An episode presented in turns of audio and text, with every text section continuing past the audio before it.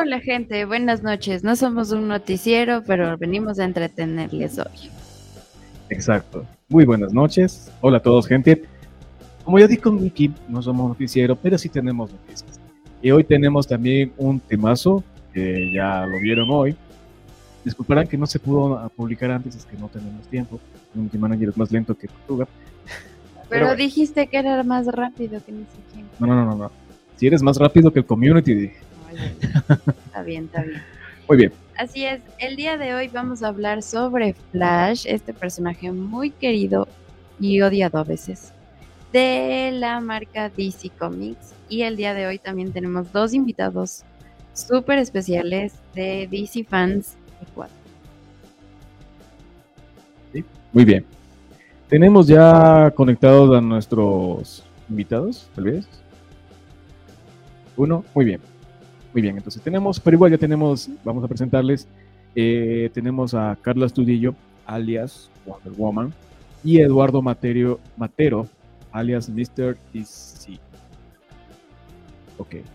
Pero antes, antes, recordémosles que si van de nuestra parte, dicen que por aquí me mandaron, me mandaron los del Star Wars and Chill. A Alquimia Restobar. Alquimia Restobar. Van a tener sorpresa. No sabemos todavía si ya han ido a reclamar. Una sorpresa. Muy bien. Con sus órdenes de compra tienen una sorpresa. Les recordamos también que tenemos un giveaway que se va a sortear en, dos semanas. Del eh, cuadrito pintado a mano que lo mostramos la semana anterior. Y también les tenemos una noticia para la próxima semana, que eso ya vendrá más adelante. Sí, más adelante. Muy bien. Señor. ¿Qué pasó? bueno, digamos. Sí, claro, seguimos, seguimos, seguimos, seguimos. Vamos rapidito. Vamos, Flash el día de hoy, por favor. Exacto. Hola. Majito ya se conectó. Bueno, quiero recordarles que estamos en vivo en Facebook y en Twitch y que nos pueden seguir también en nuestras redes sociales como Instagram, Twitch, Facebook, eh, Spotify. Se sube el fin de semana. Así es. Y también pueden suscribirse a Patreon. Eso, eso mismo que él dijo. Estamos en todas nuestras redes como arroba Star Wars NHIL EQ en Facebook, en Instagram, en Spotify, en Twitch y en Patreon. Recuerden también, queremos recordarles que... No, ahorita no, espérese. Otra vez. Instrucciones backstage. Por tu culpa es que nos desviamos. Ajá, sí. Muy bien. Ya me perdí lo que iba a decirles. Ah, no, este que recuerde que tenemos, estamos todavía este fin de mes y la próxima semana. Vamos a ver quién es el fan destacado de todas nuestras redes. Ya saben, ¿quieren ganarse algún premio? Simplemente comenten, compartan nuestras publicaciones, liken, síganos, Suscríbanse. Suscríbanse y si se suscriben no se olviden de encender la campanita para que puedan estar siempre al tanto de todos nuestros episodios. Muy bien. Ok, listo. A ver, tenemos la pauta para continuar con el programa de hoy. Sí, es okay. Ya estamos, ya estamos con nuestra corresponsal del sur. Buenas noches, chicos, ¿cómo están? Perdón la demora, está un, un, tráfico casi dijo. un tráfico de redes. un tráfico tremendo de la sala al o sea, sí, sí, sí. ¿Qué tal, gente? ¿Cómo están? Bienvenidos a este nuevo programa. Aquí con un poquito de frío, pero siempre dispuestos a comunicar y entretenerles a ustedes todos los jueves. Hola, chicos, ¿qué tal? Muy bien. Hola, Majito. ¿Qué tal? Hola, Majito. Bienvenida. Hola, Cris. Hola, Tiki. Hola, Leo. Hola, Muy bien. Me dicen que ya estamos con, con Mr. DC conectado y que ya va a entrar en este momento a la transmisión. Ok. Hey, ¿qué tal? ¿Cómo estamos? Buenas noches. Hola. Hola, ¿cómo estás? Hola, ¿qué Hola, Eduardo, qué gusto tenerte aquí en Star Wars en Chile. Muchísimas gracias, chicos, de verdad. Eh, excelente para poder conversar sobre todo este personaje tan épico de DC como lo es Flash. Muy bien. Yo creo que el día de hoy tenemos que darle el honor de dirigir el programa a nuestra queridísima hiper mega fan de Flash. Majito, el programa es tuyo hoy. Majito, un momento. Gracias. Vamos. Bueno, vamos a la casa. No, o sea, bueno, yo eh, considero a Flash uno de mis personajes favoritos de DC, pero pienso que eh, del tema eh, sé más o menos, por eso es que hemos invitado a nuestros queridos miembros del DC Fans de Ecuador. ¿Quién más que ellos para contarnos un poquito más de Flash, sus experiencias, sus vivencias, cómo conocieron el personaje, en qué tiempo conocieron? Así que, bienvenidos eh, los chicos de DC Fans de Ecuador para hablar sobre este personaje Flash. Para que no se sasnen. Exactamente. Cuéntanos, Eduardo, eh, ¿cómo conociste a Flash? ¿Cuál fue tu primer contacto con Flash? Bueno, a ver, este, me, me voy a ir bien vintage con ese primer contacto de Flash, porque eh, recordarán la, serie, la serie caracterizada por John Wesley Shipp en los años 90. Yes. Esa era una serie que al menos aquí en Ecuador la transmitía eh, Teleamazonas, ¿ya? y mal no recuerdo. Y era, esa fue la primera oportunidad que tuve para conocer al personaje. O sea, era increíble ver un tipo que se movía a la velocidad de la luz súper rápido, hacía las cosas extremadamente rápido y efectivamente eso es lo que ayudaba a capturar a los malos, los ladrones, etcétera, etcétera.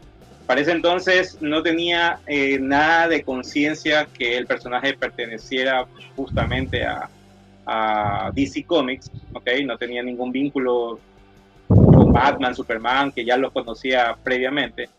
Pero, oh, mi sorpresa, ya con el paso del tiempo, eh, conocer y establecer al personaje dentro de DC. Y pues han habido muchísimas historias de las cuales pues eh, creo que las vamos a ir conversando un poco a poco a lo largo de este programa. Así que ese fue mi primer contacto con el personaje propiamente. Muy bien. Qué genial. Y ahorita que tú mencionas a John Wesley Shipp, tuve la oportunidad de conocerlo en un evento que hubo acá en, en Quito. Sé que él vino acá a Ecuador eh, a la Comic Con en Guayaquil, me lo Así perdí es. y dije, espero que algún momento regrese. Y regresó y no me lo perdí, pude conversar con él, una linda persona, o sea, nada de ego, nada de divo, nada de súper buena Así es. gente. Me, me, me recuerdo que nosotros nos tomamos la foto y él me decía, pero revísale si está bien, si no nos tomamos otra. Entonces, súper linda él, todo humilde él, él- y es obviamente un ícono, ¿no? Que ha representado a Flash por años, por años, por años, desde jovencito hasta ya en su vida ya adulta. Claro, claro. Actualmente le está haciendo un personaje que no es el Flash como, el- como lo conocimos en la serie, sino el primer Flash dentro de toda la cronología de DC, que es Jay Garrick. Entonces, Sí, claro. es como un buen honor que le hagan al personaje. Y bueno, a mí me encantaría que quizás en la película de Flash, que se va a estrenar ya próximamente, aunque sea le den la mínima oportunidad de un pequeño cameo, porque el actor se lo merece, la verdad. Sí, yo también, eh, bueno, todos los fans creo que esperamos de eso, que, que saben que sea un, por ahí un cameo chiquito. Pregunta, Eduardo. ¿Cuál es tu, de todas las versiones de Flash que ha habido en la pantalla, cuál es tu favorita? Bueno, a ver. O sea, si te digo por nostalgia, me quedo con el, el Flash de John Wesley Shipp. Pero si lo digo por lo que se podría decir, eh, ya tener la tecnología a favor de, la de las producciones actuales, me quedaría con el Flash de Ezra Miller, ¿ok? Que si bien es cierto, ha estado únicamente en una, en una película, pero sí ha, sí ha sido factible tener esto de la velocidad, los rayos, eh, que todo se maneje de cámara lenta mientras él está haciendo las cosas de manera mucho más rápida. Ojo, que quizás el personaje de Grant Gustin, que es de la serie, también tiene estas, estos beneficios por parte de la tecnología, pero el presupuesto es mucho menos y hace que la calidad del producto sea este, visible, sea agradable, pero no épico. Entonces, ya cuando hablamos de cine, eh, creo que tenemos ese factor a favor, como es la tecnología, para poder representar bien al personaje. Entonces, por eso me quedaría yo con el flash de, de Ramírez. Muy bien. Había muchos de los fans que, que en cambio estaban, eh, querían, ¿no? A Grant Gustin que salga en la película de Flash. Y otras personas no querían que salga es Ramírez. Entonces, como que no sé, ahí estaba un poco dividido, ¿no? Creo que más era de pronto el sentimiento de verlo en la serie y que de pronto tal vez le podían dar una oportunidad en la película. Pero cuando ya se ya apareció Ezra Miller en la película, algunos creo que no les gustó. No sé qué opinan ustedes. ¿Cuál quedaría mejor? Bueno, es que también lo de lo de Ezra Miller es por todas las cosas que, que vivió eh, recientemente por el tema de Hawái y todo lo demás, ¿no? Entonces creo que hasta cierto modo lo que querían era que Grant Gustin eh, tomara la batuta por ya haber estado en la serie televisiva y todo lo demás, de lo cual me parece una idea no tan descabellada porque si bien es cierto, Grant Gustin le ha tomado mucho cariño al personaje de Flash, pero lo lamentable es el equipo de producción que no ha permitido que ese personaje destaque como debería ser. Entonces creo yo que Grand Ghosting, si le dieran la oportunidad de estar en el cine, pues sería espectacular. Queremos darle la bienvenida también a Carla Astudillo, eh, que es Wonder Woman. Bienvenida a la transmisión. Esperamos que compartas mucho con nosotros también de tu conocimiento. Bienvenida. Hola chicos, ¿cómo están? Buenas noches. Bienvenida Carla. Un gusto tenerte. Igual el gusto es mío, gracias por invitarme. Gracias por estar aquí, más bien, al contrario. Cuéntenme, ¿cómo estamos? Aparte de con frío. Calados. Nosotros así, yo estoy con doble chompa, saco. Sí. Manden un poquito de frío para acá. Muy bien. Estamos conversando justamente eh, con Eduardo sobre sus orígenes de Flash. ¿Te gustaría contarnos cuál fue tu primer contacto con Flash como personaje? Ah, mi primer contacto con Flash fue justo en la, serie animada, en la serie animada de Flash, eh, de, mm, de Día de la Justicia. Entonces para mí fue uno de mis personajes favoritos de una, me enganché, ya lo veo que Edu está ahí sintetizando su camiseta de The Flash ahí. Eh, y en general es un personaje que tiene mucha historia, a mí me encanta. Em, por cosas de la vida me desconecté yo del mundo DC y cuando de pronto entro al, al verso, veo, empiezo a ver eh, el piloto, veo la presentación de lo que sería Grand Casting y, me quedé enganchada, digo, esto tiene, tiene futuro, tiene futuro. Y ahí es que vuelvo a retomar yo con el personaje, con la serie de, de Arrow que dio, plazo, dio paso a, la serie de The Flash en, en, en CW. Entonces, eh, me encanta, me encanta. Yo te puedo decir que The Flash, eh, hizo que The Flash vuelva a ser uno de mis personajes favoritos. Cool. Chicos, a ver, yo quiero generar ahorita un poquito de controversia. Entre los superhéroes que hemos tenido, que han interpretado a Flash, a ver, les voy a poner a elegir, se los voy a poner un poco difícil. Yo sé que todos lo hicieron en su momento de manera increíble, pero hay que elegir un buen Flash. A ver, elegirían entre Jay Garrick, Barry Allen, eh, Wally West y Bar Allen. ¿Cuál elegirían? Yo, yo, quiero que los invitados respondan primero. Sí, obvio. Ellos, ellos vinieron aquí a darnos cátedra. Entonces, son las eminencias en el mundo DC, así que estamos escuchando. A ver, Mr. DC, a, Mr. DC, él, se explaya, él se explaya. Yo lo escucho. A ver, este. A ver, es que todos, todos obviamente han tenido su gran nivel de importancia, sin embargo hay dos que destacan.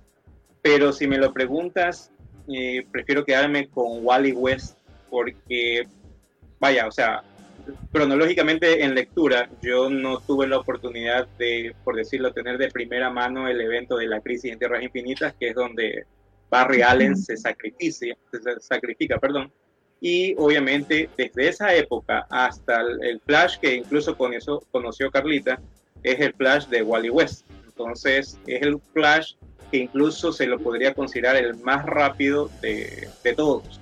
¿okay? Sin embargo, claro, Barry Allen tiene su nivel de importancia por ser este, el primer Flash eh, de la era de plata, porque el primer Flash de la era de oro pues, fue el mismísimo Jay Garrett. Eh, Barry Allen tiene obviamente su, su, importancia por su traje, que marca completamente diferencia al traje clásico de Jay Garrett, ¿ok?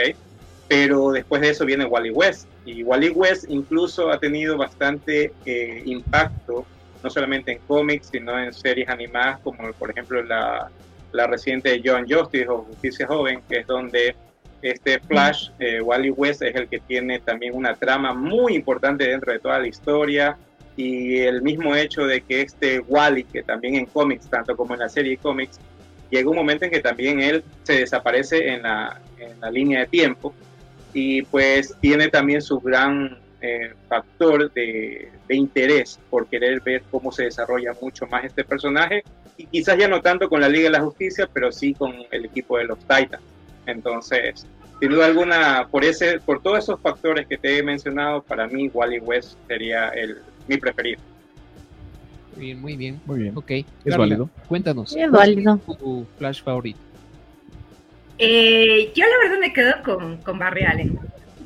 Eh, sí, hoy, como, dice Edu, este, Wally West también tiene su nivel de importancia y de hecho son Barry y, y Wally los que destacan entre los cuatro Flash que, son los principales. Eh, pero a mí me, llama más el, tema de, de, de, la personalidad de Barry, es como eh, eh, es, es el sacrificio, por ejemplo, que él hace en Crisis en Tierras Infinitas, para mí es, determinante como personaje. Le da el peso que tiene como personaje, para mí lo pone al nivel de, de, la Liga de la Justicia, o sea, de los grandes. Eh, y, por eso es que yo me quedo con, con Barry. En cambio, Wally es, es más el, molestoso, el más extrovertido. Eh, también, obviamente, es, es un es un Flash que lleva su peso eh, de la historia, como dice Mr. DC. Eh, pero yo en todo caso me quedo con, con Barry. Para mí es, es, el, es mi personaje favorito de entre los Flash. Obviamente Jay Garrick también tiene su historia al ser el primer Flash. Este, y lo vimos, por ejemplo, también en, en televisión. Fue el primero que, que pudimos ver con... Ay, ¿Me recuerdas el, el, el actor, este, Edu? Es John, Wesley. John Wesley Ship. John Wesley Ship. John Wesley Ship, correcto. Que estuvo recién en la Comic Con en, en, en Chile. Entonces, bueno, súper chévere. Súper chévere. Yo creo que todos tienen su nivel de importancia, pero si me preguntas mis favoritos, para mí es, es Barry Allen. Muy bien, chévere. Pero queremos también conocer el Flash favorito Majito. de Majito. bueno, yo pienso que todos tienen una importancia, ¿no? Dentro de la cronología de Flash, tanto en cómics, en, en películas, en series. Pero, eh, no sé, desde que tuve la oportunidad de, de verlo en vivo a, a John, eh, me quedo yo con, a mi con Barry Allen. Y, sí, Imponente. eh, en, los papeles, en los papeles que él hace también como, como el, pa el padre, ¿no? También eh, pienso que, o sea, él le mete bastante cariño a los personajes. O sea, y él nos comentaba a veces en la, ese, ese día que vino, nos comentaba así, con lágrimas en los ojos, porque había escenas súper emotivas que él también recordaba a su padre y fue como que tienes, tienes un pedazo de, ti en mi corazón. Entonces pienso que sí, eh, Barry Allen podría ser mi, mi personaje favorito. Y sabes, lo, acotando lo que dijo Majito, se mmm, ve que él ama mucho su personaje de Flash, o sea, es como Exacto. el, el huevo de oro, ¿cacha? o sea, yo, o sea el, el, concepto de Majito lo resume selfie mata canon. selfie mata canon, o sea, prefiere al del, al del selfie y no al del resto del canon de Flash. Okay. Tenemos algunos mensajes del día de hoy. Dice, pregunta seria, Flash lo hace todo rápido. Alan también nos dice, claro, Kid Flash en esa serie fue lo máximo. Young Justice, aplausitos.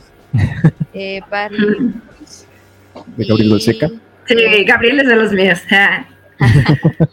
De ahí Mario Terán nos dice, mi flash favorito es el flash de la cámara Canon de mi papá. Siempre hay uno. Siempre hay uno y siempre es el Y mismo. sí, Alan Majito es full fan de Flash. Exacto. Ay, no tanto, no tanto como Alan, pero ahí vamos. Ay, sí, cómo no. Ah, Alan es súper fan de Superman. de- Es Superman, sí. Pregúntenle de. Superman cualquier cosa. Modestia aparte. momentos que nos mantienen humildes. Y la que- Así bien, bien agarrada, ¿no? momentos que me mantienen humilde y changada.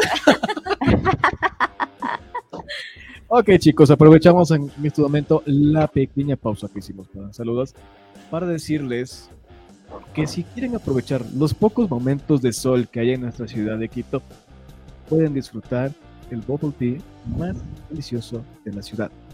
¿Y dónde lo encontramos? Lo encontramos solamente en Chiviti, que está ubicado en la Portugal y Luxemburgo, aquí en el norte de Quito, cerca del Parque, del parque de la Carolina. Exacto.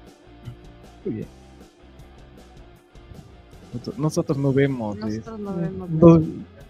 Vemos con un con de retraso y Hay un- Producción Sí, todavía. sí, así que vayan, vayan a visitar a Chiviti, súper rico. Ah, qué Sí, foto. sí, sí, sí, Qué foto.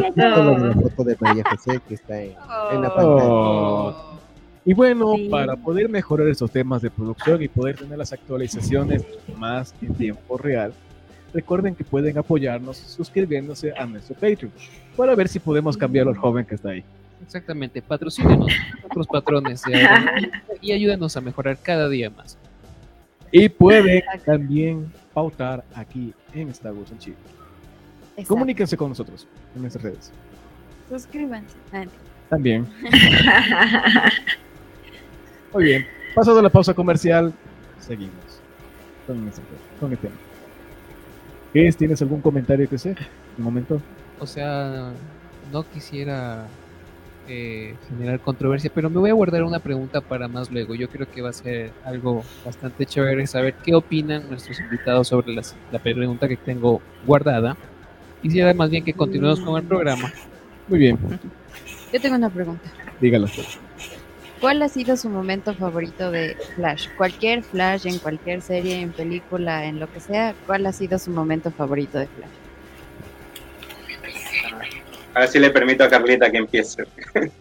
Y el que quiere, que estírese quiere. y empiece, cacho. Ah, ok, ok, ok. Bueno, bueno, así. A ver, mi momento favorito, mi momento favorito definitivamente es en la Zack Snyder Justice League. Definitivamente el momento que, que Flash retrocede en el tiempo y básicamente salva el mundo. Eh, es épico. Desde la banda sonora que compuso, eh, recuérdame, Edu, Eh, Zimmer. Zimmer, exacto, Hans Sí. Zimmer. Este, es, o sea, te, te pone en el mood, te pone en el ambiente y tú sientes cada paso que él va dando, cómo va retrocediendo el tiempo, cómo él le pasa el mensaje a su papá, este, tu hijo es uno de los mejores.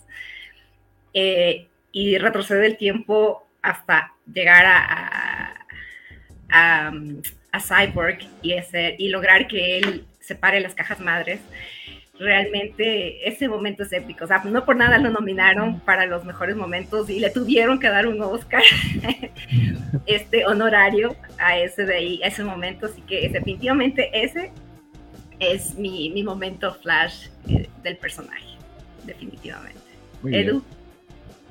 Bueno, eh, Carlita en cambio se fue por, por la parte así más eh, épica, emocional. Cambio yo voy al momento más dark del personaje.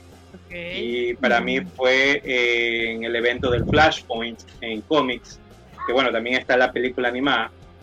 ¿Y por qué el momento más dark? Porque eh, Flash propiamente es lo mismo, casi como indica Carlita, retrocede o viaja en el tiempo para salvar a su madre, ¿ok? Eh, y o tiene esta acción y no se da cuenta lo mezquina que es esta acción. Me, ¿Por qué lo digo mezquina? Porque obviamente el salvar a su madre repercute en toda la línea de tiempo y hay muchos cambios, los cuales se ven reflejados en el cómic. Y él presume o piensa de que quien está detrás de todo eso es el, el villano principal de él, como es Reverse Flash, exactamente. Pero el, es curioso cuando se encuentra con River Flash y él le hace notar de que él no hizo absolutamente nada. Quien tenía toda la culpa era Barry Allen por el hecho de pensar únicamente en él, en su deseo de tener a su madre viva y sin considerar todo lo que iba a repercutir. Entonces, es ese momento que me pongo en, los, en las botas del personaje, por decirlo más enfáticamente, de sentir que efectivamente algo que yo deseo tanto para mí puede afectar de manera de manera general. O sea, es, mi, mi deseo, mi anhelo termina siendo un daño colateral de nivel, no sé, nuclear, épico, como lo quieras llamar. Entonces... Nivel eh, cósmico. nivel cósmico, exacto. Entonces es como que sientes, o al menos cuando estás leyendo o estás viendo la película, sientes cómo realmente el personaje se siente frustrado por, por que es o, o, mantener la realidad tal cual como es o salvar a mi madre. Entonces, ese yo creo que es uno de los momentos más dark de, de Flash por cómo se ha de haber sentido, obviamente, con esta acción. Claro. Oye, Sí. hagamos una pequeña pausa, porque tenemos una pregunta increíble en este momento. ¿Qué nos gustaría que nuestros invitados, como fans de DC, nos la puedan responder O comentar. o comentar? La pregunta es, que la, la hace Josué Silva, ¿no? Dice que siempre se ha planteado esta, esta pregunta, es ¿por qué las películas de DC, estamos hablando de live action, no pegan tanto en taquilla como los live ac- action de Marvel?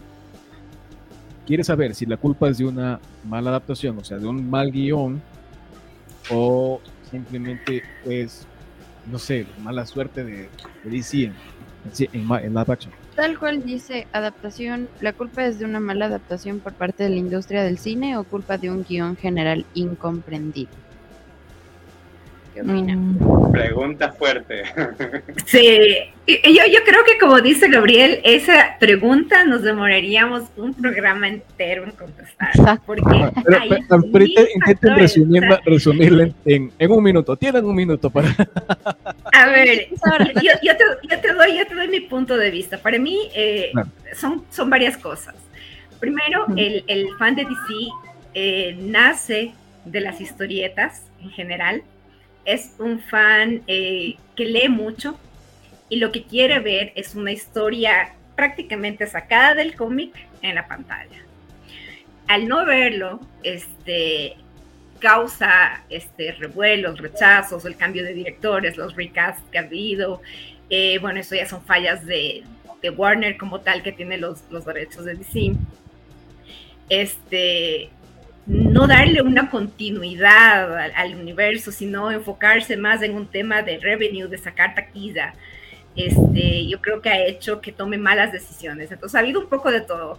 Tenemos por un lado un fandom súper tóxico, hay que decirlo, el fandom de DC es súper tóxico. Y por otro lado tenemos malas decisiones tomadas por parte de, de las directivas que han estado a cargo, que tienen los derechos de, de- de las productoras de las películas. Eh, entonces yo creo que es por eso que a nivel de, de live action no ha tenido mucho éxito, porque si tú ves las películas de las, películas animadas, son súper buenas, son súper buenas.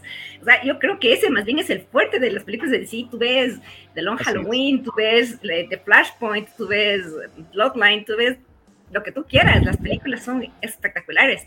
Pero, ¿qué pasa al pasarlas a live action? Cada cual, cada director quiere poner su parte, quiere eh, ver una parte de la historia. Nos dicen que Zack Snyder es muy oscuro, todos decimos que James Gunn, en cambio, es muy payaso. Entonces, nadie está conforme. No le damos una buena adap- adaptación a los personajes y ahí el fracaso de, de DC. ¿Usted qué opina, De acuerdo. señor Don Búho? Muy buena opinión, ¿eh?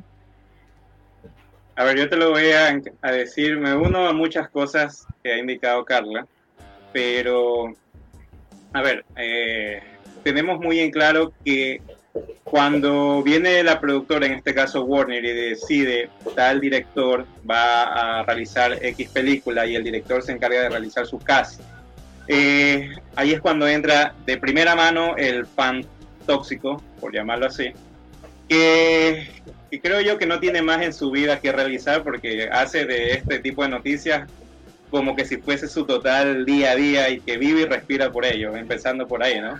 Entonces tenemos en claro de que estos directores y actores simple vienen a realizar un trabajo, en primer lugar vienen a realizar un trabajo y posterior a ello viene el análisis que cada quien le dé, sea en el caso del director como el actor, porque conozco de actores, perdón, de directores, como Todd Phillips, por ejemplo, que el que hizo Joker, un director que venía a hacer películas de comedia, le dan la oportunidad de hacer Joker y la gente empezó, ¿no? Que va a ser una película eh, chiste y todo lo demás y terminó siendo una de las películas más épicas que ha brindado DC en los últimos 10 años.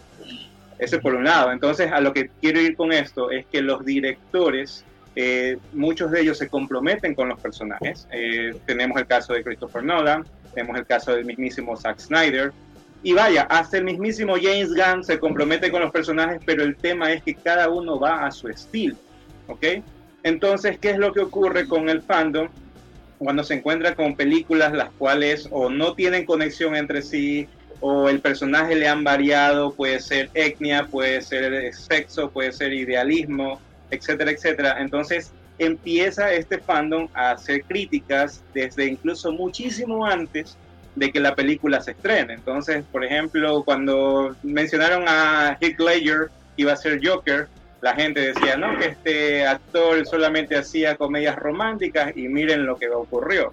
Ben Affleck también fue muy criticado, entonces entenderán que es algo que muchas veces no creo que dependa del director o de la productora, más creo que depende del público que es el que a fin de cuentas decide si ve o no ve la película, es el que pone su dinero para ir a ver la película y pues lamentablemente ahora con las redes sociales todos se creen juez y verdugo y esto es lo que crea que hayan hashtags eh, a favor y en contra y lleva a un punto que el odio es demasiado. Entonces, eh, es algo de lo cual pues creo que hay, part, hay culpa de parte y parte, ¿ya? Porque de los fans, por no simplemente permitirse que un producto eh, se desarrolle como debe ser, y la parte de la productora que también se deja llevar demasiado por, por la opinión globalizada y ni siquiera se ponen a estar analizando si es una opinión válida o no. Marvel no tiene ese, ese factor. Marvel ha venido avanzando, avanzando, avanzando, se ha caído con películas fatales y ha vuelto a ponerse en pie con producciones decentes y, producciones que también han, han llegado a ser una taquilla épica global. Entonces, yo creo que es algo de parte y parte realmente. Eh, creo que también hay que aprender a, a saber aceptar las cosas como son y saber que hay cosas que uno no puede cambiar, tal cual como lo inicia la película de Flash, del Flashpoint. Así que es eso. Sí. Pero es, es, por ejemplo, lo que ha faltado en, en, DC, lo que hemos, siempre hemos conversado, nos falta un Kevin Feige eh, que se ponga la cabeza y como dice Edu, haya marcado un, una línea, un objetivo, que ellos han venido ya por más de 15 años.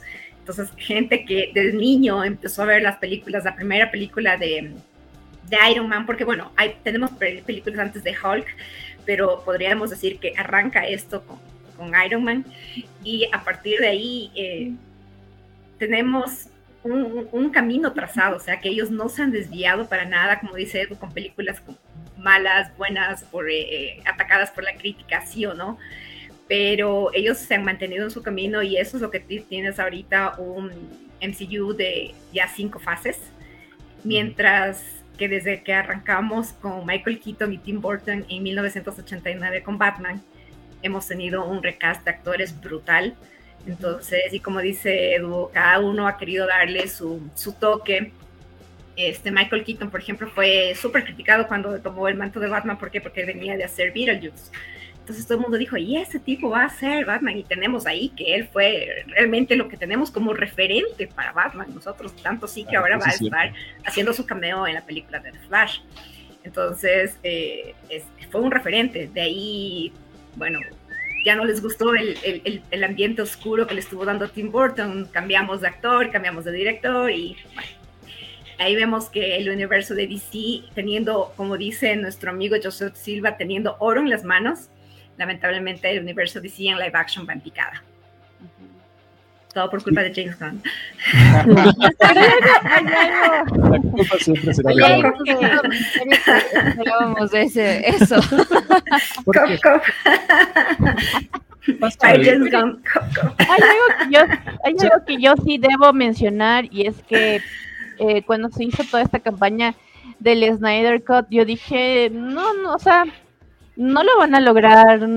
Es una inconformidad que se tiene, pero llegar al punto de que se crea o se mm, arregle, por así decirlo, la película, yo en lo personal dije, no va a suceder.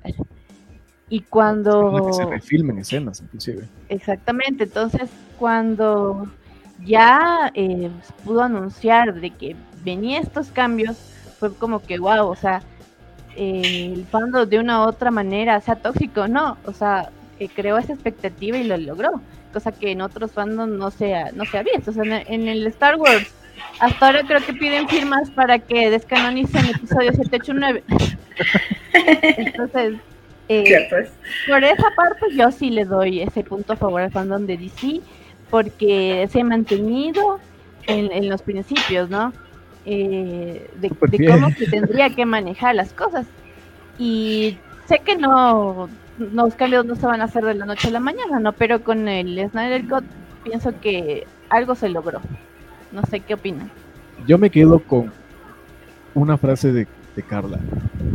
Y parte, de, parte del fracaso actual de DC en, en live action es la falta de continuidad y la falta de una hoja de ruta que se respete en su universo expandido. Porque tenemos Sí. tenido varios reboots. ya. Es que todos hacen como dice eh, Mr. DC. Cada director viene con sus ideas, con su cast y con lo que quiere y hace lo que le da la gana. Sí, Y como que no sigue lo que ya había antes. pero, pero cacha, cacha, en, en Marvel tien- tenemos un montón de directores que han venido a hacer basadas. Y existe esa comunicación. ex- ex- existe esa hoja de ruta que dice, este es, este es tu camino a seguir, no te atrevas a salirte de ahí. Caídas, levantadas, películas malas, muy buenas, épicas y unas que no merecerían ser parte del, del universo, del universo de Marvel, pero aún así, su, ¿cómo se llama? Su, su etapa, sus bases están ahí, no se mueven, no se cambian. La película puede ser muy mala, como por ejemplo la última de Thor, que es muy mala, No es Pero- mal. muy mala.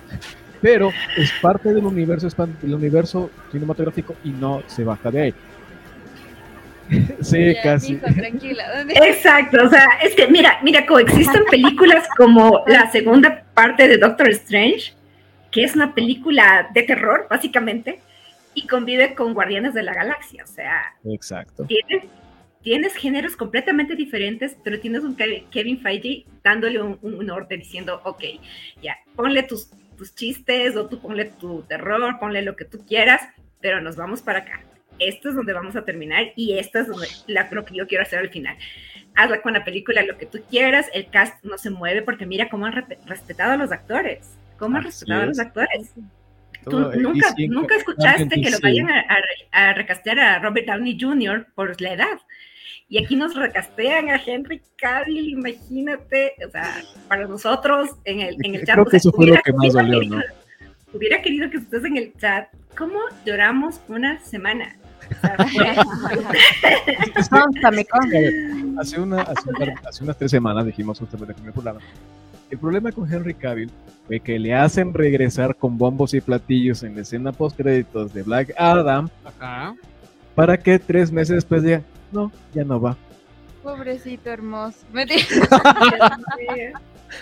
Todavía lloro, o sea, me duele, me duele, me duele en el alma, porque imagínate, sale eh, anunciando, bueno, dice, ahora sí, ya me permiten anunciar, re- tomo mi capa, él todo emocionado, los fans, uf, lanzando piruetas y todo, y llega James Gunn, es que yo no lo contraté. Entonces, sí, la culpa es de James Gunn. Tienes Eso es verdad. razón. Ay, Carla James tiene, Gunn. Carla tiene razón. Muy bien. Vamos a dar la bienvenida a las personas que se, Están conectando. que se están, se están conectando. Claro, la bienvenida al programa. Ah, bueno. Oye, Tenemos, claro, no estaban aquí, ya se acaban de unir. Tenemos a Gabriel, Gal- Gabriel Balseca, que se acaba de unir. a mi Bibi. Mm. Oh. Ah. Y, y a Baúl de Come, que se acaba de unir. Muy bien, chévere. Muy bien, chéverísimo. Chicos, Ahora, yo tengo una preguntita. cuéntanos. Chicos, ¿qué esperan ustedes de esta, de esta, pre- de esta película de Flash? Que ya se va a estrenar en junio. ¿Piensan que se va a unir con la Liga de la Justicia Zack Snyder? ¿Qué va a tener por alguna, por primera vez continuidad con alguna película? ¿Dará paso a algo nuevo en el universo? ¿No? Porque en la Liga de la Justicia de Zack Snyder se vio como, bueno, iba a empezar un Flashpoint.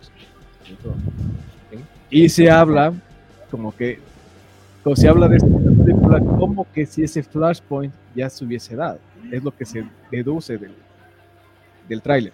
¿Qué piensan ustedes que esperan de esta película y qué creen? Es que hay algo que, que no pudieron deshacer, si bien es cierto no querían darle continuidad al, al Snyderverse, eh, hay algo que no pudieron deshacer que es justamente el hecho de que Barry regresa en el tiempo. Entonces, partiendo de ahí, eh, si bien eh, la premisa no es seguir con la parte de la de Nightmare que vimos en, en las escenas postcréditos de, de la Zack Snyder Justice League, pero sí sabemos que va a ser una especie de Flashpoint. Al principio decían que el guion hablaba de no de un retorno en el tiempo, sino de un viaje por los diversos universos por los Así es. multiversos, por multiverso de, de- de películas, e incluso por eso es que vamos a poder ver a un Michael Keaton eh, que está en Tierra 89, por eso es que vamos a poder ver eh, a, a un Flash, a un Barry Allen alterno, ¿sí? Por eso es que vamos a ver a una Sasha Calle, porque se supone de lo que hay teorías por ahí, va, esto se va a desarrollar en el año 2013, que es el mismo año en el que sale Man, of Steel. Entonces, eh, ya no es eh, Henry Cavill como Superman que va a estar ahí, sino Sasha Calle como Supergirl.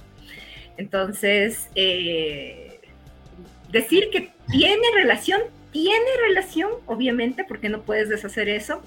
Entiendo que la Iris que se va a manejar es la misma que ya apareció en, en la en la película de Zack Snyder, entiendo que la actriz es la misma, pero no, eh, no vamos, no va a haber nada más, o sea, no sé si van a desaparecer en el Flashpoint todos los actores, eh, va a desaparecer toda la liga, porque sabemos que van a, Ben Affleck no va a continuar. Eh, y de alguna forma yo creo que lo que nos van a hacer es sacrificar a, a Ezra Miller como Barry Allen y desaparece todo y corre va de nuevo. La gente de Hawái lo va a sacrificar. Claro, quieren, Es que el quieren jugarle, quieren jugarle un poquito a la nostalgia, ¿no? Con lo que tú mencionabas de Michael Keaton. Pienso que eso, esa partecita llamó bastante la atención. Yo vi bastantes comentarios de, em, con la alegría, se podría decir, de, de su aparición en la película. Porque, eh, seamos sinceros, o sea, de la película de Flash, eh, por todos los acontecimientos que ha pasado Ezra Miller, creo que no, o sea, como que la expectativa no ha sido tan alta en otras películas, ¿no? Puede ser lo que yo eh, más o menos puedo eh, diferenciar. Pero el momento que salió eh, Michael Keaton, hubo un bastante, bastante del fandom que como que dijo, ah, bueno, sí, veamos, veamos qué pasó, ajá. Por ahí un amigo gritó, yo le escuché. Entonces, eh, pienso que esa partecita sí me gustó a mí bastante. Veamos Sí, qué, que es un con qué nomás nos sorprende. Creo que es un recurso que definitivamente para cerrar la era de Ezra Miller es importante. Porque como dijimos, ya quieren dar fin por el tema de todos los problemas que ha acarreado este actor. Y es una manera épica también de que así la película tampoco sea un fracaso en taquilla, como recientemente fue Shazam. Pero ese Sí. tema lo vamos a hablar en otro programa. Que conste, que conste que quisimos hablar de eso, pero la gente dijo, queremos hablar de Flash. Bueno, tenga Flash. Exactamente. Porque usted lo pidió y se le da al público lo que pide. Exacto. Entonces es la oportunidad como para que también se cierre de buena manera este capítulo y ya la, firma pueda de alguna manera desligarse de- del actor. Y pues bien, ya cada César lo que es del César y cada quien en sus líos.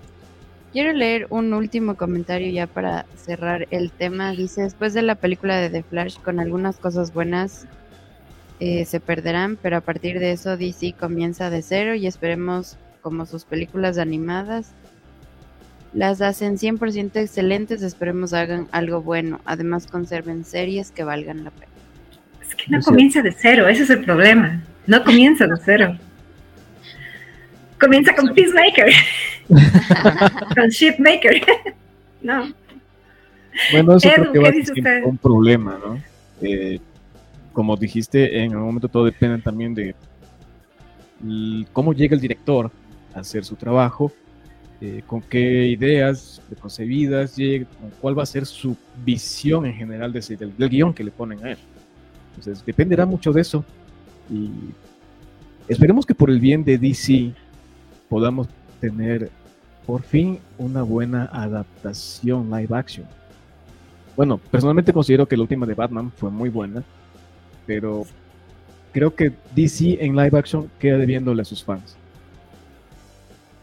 Sobre todo que se respete la interrelación entre los personajes, entre las historias, que haya esa conexión y comunicación entre uno, eh, los directores y asimismo que nos den al público, tienen la capacidad de darnos un producto un poco más pulido, creo yo. De acuerdo. Pero bueno, queremos también escuchar a Eduardo, a Mr. DC, con su opinión. Bueno, la película eh, creo que justamente por el tema de la nostalgia de Michael Keaton, este, el- justamente el tema del Flashpoint.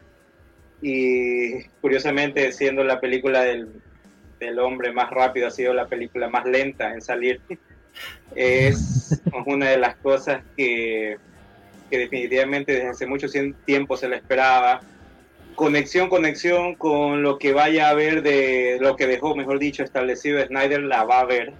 Pero claro está que por ser netamente un flashpoint, todo va a cambiar posterior a, a los sucesos que vayamos a ver en la película. Eh, vaya, es como que está cerrando ciclos con Flashpoint, ¿ok? o con la película de Flash. Es verdad, va a estar de por medio Ben Affleck, eh, va a estar de por medio este, Michael Keaton, eh, va a estar otra vez el General Zod, van a recrear, como decía Carla, justamente los eventos de Man of Steel, pero claro está que después de eso eh, va a venir un gran cambio. Ezra Miller todavía no está fuera, ¿ok? De hecho, creo que va a ser la película más rentable, no voy a decir taquillera porque lo dudo, pero va a ser la película más rentable de, de DC de este año por los factores de nostalgia más que todo y por el y también por el morbo, seamos directos con la palabra, el morbo de saber qué va a pasar por el mismo hecho del contexto de la palabra Flashpoint, de que saben que va a cambiar todo. Este, si bien es cierto Shazam, Shazam fue una película que debería haber estado posterior a esta de, de Flashpoint, pero honestamente eh, cambios se, bien, se vendrán después de esto. No sé qué vaya a hacer con Blue Beetle y con Aquaman, que son proyectos que vienen posterior a esto. Pero The Flash va a ser el punto eh, inicial de lo que están construyendo actualmente, que es cierto, este, Carlita ya mencionó por allá a Shitmaker o Peacemaker. Eh, y pues se viene a juntar con todos los proyectos que ya ha anunciado James Gunn. Entonces, Ezra Miller, de que esté fuera, mm, todavía no, porque a menos que nos llevemos la sorpresa de que al final de la película, que obviamente se genera un flashpoint, tengamos a otro actor interpretando a Flash. Entonces, eh, hasta donde se sabe, Ezra Miller pues ha llegado a un acuerdo, va a estar presente en los promocionales de la película, quizás vaya a estar presente en las premiere y por ende pues este él todavía se mantiene en el barco, en el barco de James Gunn. ¿ok? Entonces, eh, este, esta película, claro está, va a ser el adiós, netamente va a ser el adiós de, todo lo que construyó Zack Snyder. Recordemos que de todas maneras esta película ha tenido más de cinco regrabaciones, más de cinco regrabaciones en las cuales estaba la idea de Snyder, en otra estaba la idea de Walter Hamada, este, está la idea de Zaplap en conjunto con James Gunn, entonces es tantas cosas que se han dado para, para este proceso de la película de Flash que, eh, que bueno, por ahí supuestamente anda una anda filtrada toda la, la trama en sí de la película, pero bueno, eh, llegará el momento en verla y yo creo que más el público se va a lanzar es por verlo a Michael Keaton una vez más y Totalmente. bueno, entonces y bueno, A Ben también, Affleck. eh, exacto, el mérito también se lleva a Ben Affleck. A. Exacto. Entonces, recordemos que a fin de cuentas, pero algo sí les voy a decir. Esta película sí va a destacar mucho más en la temática de multiverso, a diferencia de la que realizó, la que realizó la otra casa editorial. ¿ok? Porque creo que le han dado demasiado presupuesto y le han echado mucha cabeza, sobre todo Annie Muschietti, y agrego también lo que recientemente mencionó Tom Cruise.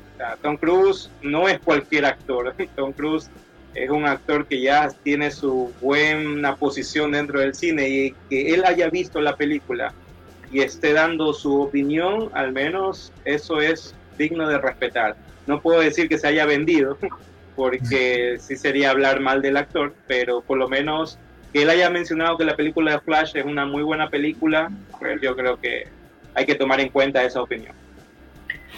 Sí, confiamos Claro. en Andy Muschietti y que no haya metido mucha mano James Gunn por ahí. Y dale con James Gunn. Ya dejen. Han de estar oliendo las orejas, ¿no, señor. Hashtag, la culpa es de Gang. Odiamos, güey. Exacto, y pienso que igual eh, esta película sí es esperada porque del Flashpoint eh, hemos visto únicamente en los en los cómics, entonces y obviamente en las en la en la parte también animada, pero ya el live action creo que mm, queremos ver esa eh, eh, cómo lo, lo van desarrollando, entonces pienso que sea lo que sea nos van a tener ahí en el preestreno con nuestros trajes para que la señorita nos pregunte a qué película van, sabiendo que es obvio. Entonces, eh, exacto, vamos, ya vamos exacto. pensando en el cospobre, por favor. Sí. Entonces pienso que es la camisetita. Exactamente. Y bueno, y eso pienso que eh, está ahí la expectativa latente.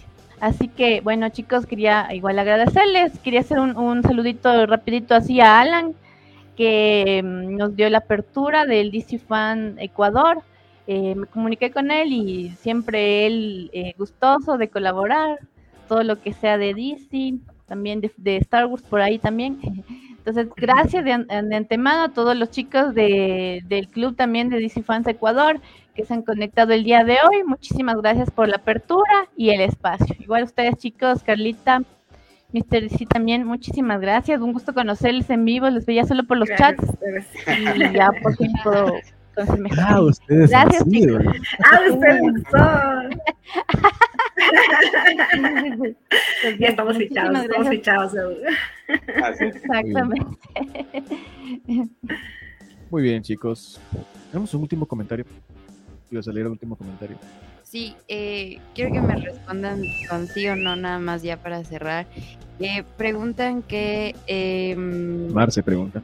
Marce pregunta si creen que lo que hizo Marvel con el multiverso, con Kang y el Spider-Verse hizo perder a Flash con lo de los retrasos y eh, hacerles esperar tanto. ¿Creen que Marvel le ganó en ese sentido o no?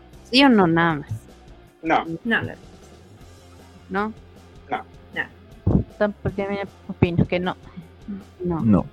Ok. Con eso nos quedamos. Muchas gracias, chicos, nuevamente. Gracias al DC eh, Comics Fan del Ecuador. Y eh, queremos hacerle una gran invitación a toda la gente que nos está viendo. Muy bien. La próxima semana vamos a tener programa doble. ¿Uno solo? No. Claro, pues, Ay, no. se nos desgastan las ideas. Ah, no era doble. Ah, perdón, es que no he leído el. La Negrero, pro- No, no, Perdón, no, perdón. no, no, no. negrero. La próxima semana Sí. vamos a tener un programa especial el día viernes y es muy especial porque va a ser un programa con público en vivo. Así es, les estamos invitando a ustedes para que nos acompañen en un programa en vivo en un lugar muy especial que es Alquimia Resto Bar. Así que queremos invitarles el día viernes 31 a las 7 de la noche en Alquimia para que estén con nosotros en el programa. Muy bien. ¿Y cuál va a ser el tema de este viernes? Porque ya tenemos el tema. No, tampoco leí el chat. Tampoco, ¿Cuál es el tema? tampoco leí el chat. No, no han hecho la tarea hoy estos muchachos. El tema es el mundo de Harry Potter. Harry Potter. Libros, Ah. películas, juegos. eh, Todo. Potterheads, ya saben. Tarjetas. Así que ya saben, amigos, si ustedes son fans de Harry Potter o si conocen a los fans, a los Potterheads de corazón, comuníquenos que el próximo viernes vamos a estar en Alquimia a las 7 de la noche, un programa por primera vez con público. Una pregunta. ¿Y si la gente va con su atuendo de Harry Potter o algo, similar, se le va a dar alguna cosita? Algún cariñito, algo, ¿no? Algún cariñito. Algo. Sí, dale. Yo puedo ir con mi varita. Les podemos dar un abrazo. Poder conocernos. Una foto con Star Wars en Chile. Así pasan así. Bueno, ya veremos, ya veremos. Ya, ver- ya veremos, ya veremos. Pero es, es buena idea esa, ¿no? O sea, tiene su, su túnica de mago, su bufandita, su varita mágica. Vamos a hablar con el dueño del Eso sí, changarro. no le deje, eso sí, por favor, no le deje sin la escoba a la mamá, por favor. Es. Sin vehículo a la suegra. Bueno, bueno, eso fue, eso fue todo por, por esta noche. Eh, gracias, amigos de Visitamos Ecuador. Gracias, Carlita. Gracias, Edu. A ustedes, chicos. venido, Muchas gracias, por haber venido aquí. Tenemos Hashtag la paciencia. culpa es de Gon. Y, y síganos viendo, vamos a tratar de sacar más temas de bici para que nos puedan acompañar y nos sigan en las transmisiones también. Y así.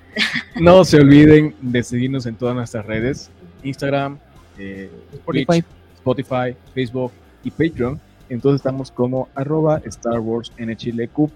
Y también no se olviden de seguir al Star Wars Fan Club Quito. Exacto, si eres eh, fan de Star Wars y te gusta la acción social y pasar con gente que le gusta lo mismo que tú, únete al Star Wars Fan Club Quito. Los esperamos en nuestras redes sociales como Star Wars Fan Club Quito en todas las redes sociales.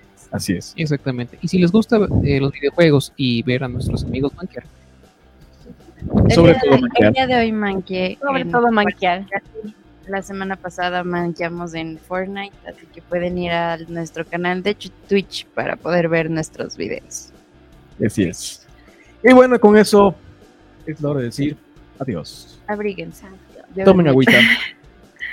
miren. Alquilen su ca- cacho. Y nos vemos la siguiente semana en otra emisión más de Star Wars and Chill. Y no, No se se ol- olviden, Uno, dos, dos, tres. Que, la, fuerza, los acompañe. Acompañen. Adiós. Chao. Chao. Chao, chicos. Gracias por todo.